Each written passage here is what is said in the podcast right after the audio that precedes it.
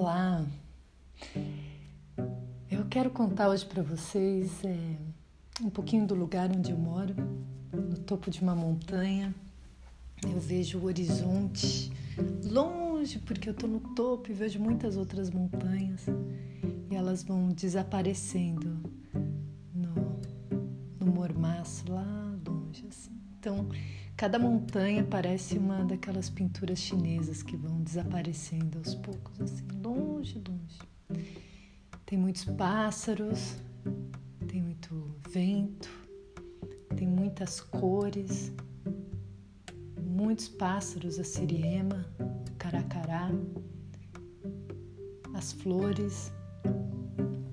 Tem o meu cavalo que vive aqui na frente. E Adoro, adoro reconhecer o mandala em tudo. Em tudo. Desde o do momento que me olho no espelho, vejo meus olhos redondos, olho para as minhas mãos, olho para esse horizonte, esse planeta redondo, né? As flores que a partir de um centro brota, brota, brota de um jeito tão proporcional, tão como se tivesse uma inteligência que é daquele jeito que cresce. E mais e mais, estando na natureza, eu reconheço essa inteligência, essa inteligência natural, né? que as flores, os pássaros, tudo, tudo existe e não tem ninguém pensando, não tem. Eu não estou fazendo nada além de dar água, né? Eu não defino se aquela flor vai ser branca ou vermelha, né? Eu só cuido das condições para que ela surja. E isso é muito lindo assim viver a ideia do mandala, porque começa a te provar em confiar na vida. Quando você era bebezinha dentro do ventre da sua mãe, do tamanho de um feijãozinho, desse feijãozinho começou a bater um coração é, crescer pernas, braços, cabeça, espinha, ossos, cada ossinho, cada ossinho, cada veia. Você começou a respirar, começou a se mexer, começou a ser um ser. E você não precisou planejar nada disso. A vida tem essa inteligência. E é muito, muito mais inteligente que a gente, por mais que a gente estude ela, que a gente arquiteta a nossa vida e planeja. E eu vejo muitas vezes a gente fica muito estagnada, não permitindo que a vida flua com, com a sua naturalidade, porque a gente, a gente quer tomar as rédeas, a gente quer controlar, a gente tem medo de entregar para a vida e fala: não, deixa eu saber o que, que vai acontecer. Então a gente planeja, a gente controla a si mesmo, controla os outros, controla as situações e se aflige tanto quando as coisas não vão como a gente planejou. E mesmo quando vai como a gente planejou, a gente dá pouco espaço para a espontaneidade e para a mágica. E a mágica tem a ver de abrir os olhos, porque ela está acontecendo. Então, ela está acontecendo. Né? E a natureza, estar em contato com a natureza, pelo menos para mim, lembra esse poder desse mandala que tudo é, tudo se manifesta de um centro para fora sem nenhum um, nenhum fazedor ali, né? O, o, digamos, eu vejo que, que Deus é justamente essa energia, essa energia invisível do centro de um mandala, que é dali que tudo surge, surge, brota, mil pétalas. E nossa inteligência espiritual, ela busca por uma completude, por coerência, por proporção.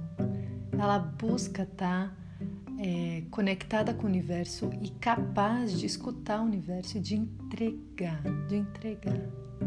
Se a gente começa a realmente apreciar é, e compreender o fluxo natural das coisas, é, a gente tem uma, a gente deixa que e dentro e fora de nós a gente permite que algo muito maior que nossa cabecinha possa nos conduzir. Entrega.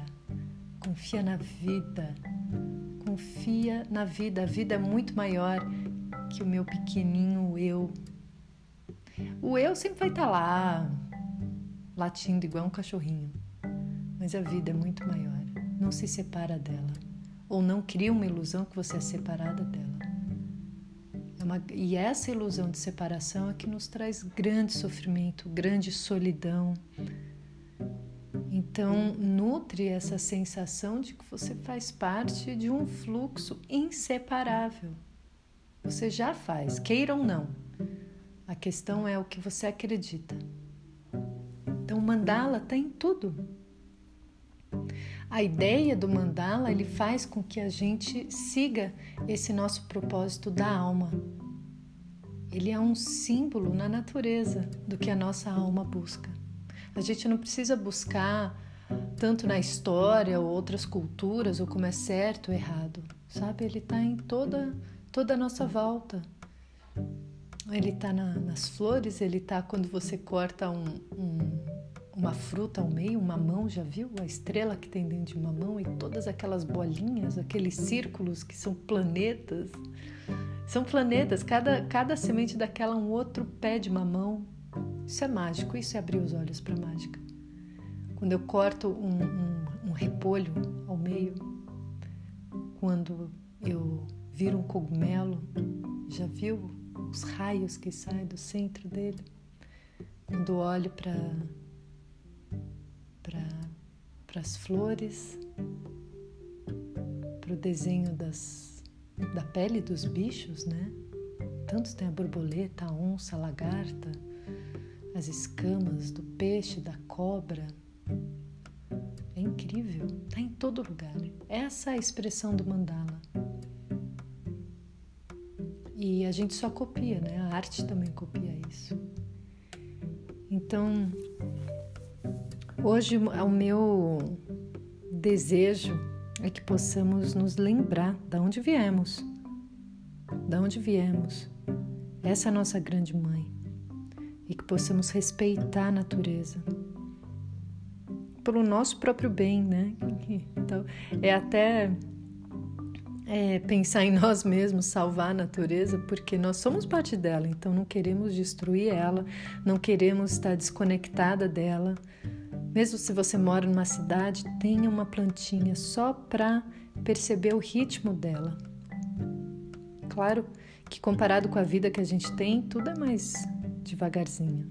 E a gente se beneficia muito se conectando com o ritmo não esse ritmo aparentemente mais lento, porque esse ritmo urbano ou virtual tem inflamado o nosso coração, porque a, gente, a mente anda num ritmo, o coração em outro e o corpo em outro, né? Tá todo mundo, todos esses, as emoções, o raciocínio e o corpo estão andando em ritmos diferentes. Aí é certo a doença, então, se respeitar é respeitar a natureza, porque você faz parte dela. Então, a primeira, a primeira, o primeiro sinal, observação é o quanto tempo que você para, tem um momento de, de pausa.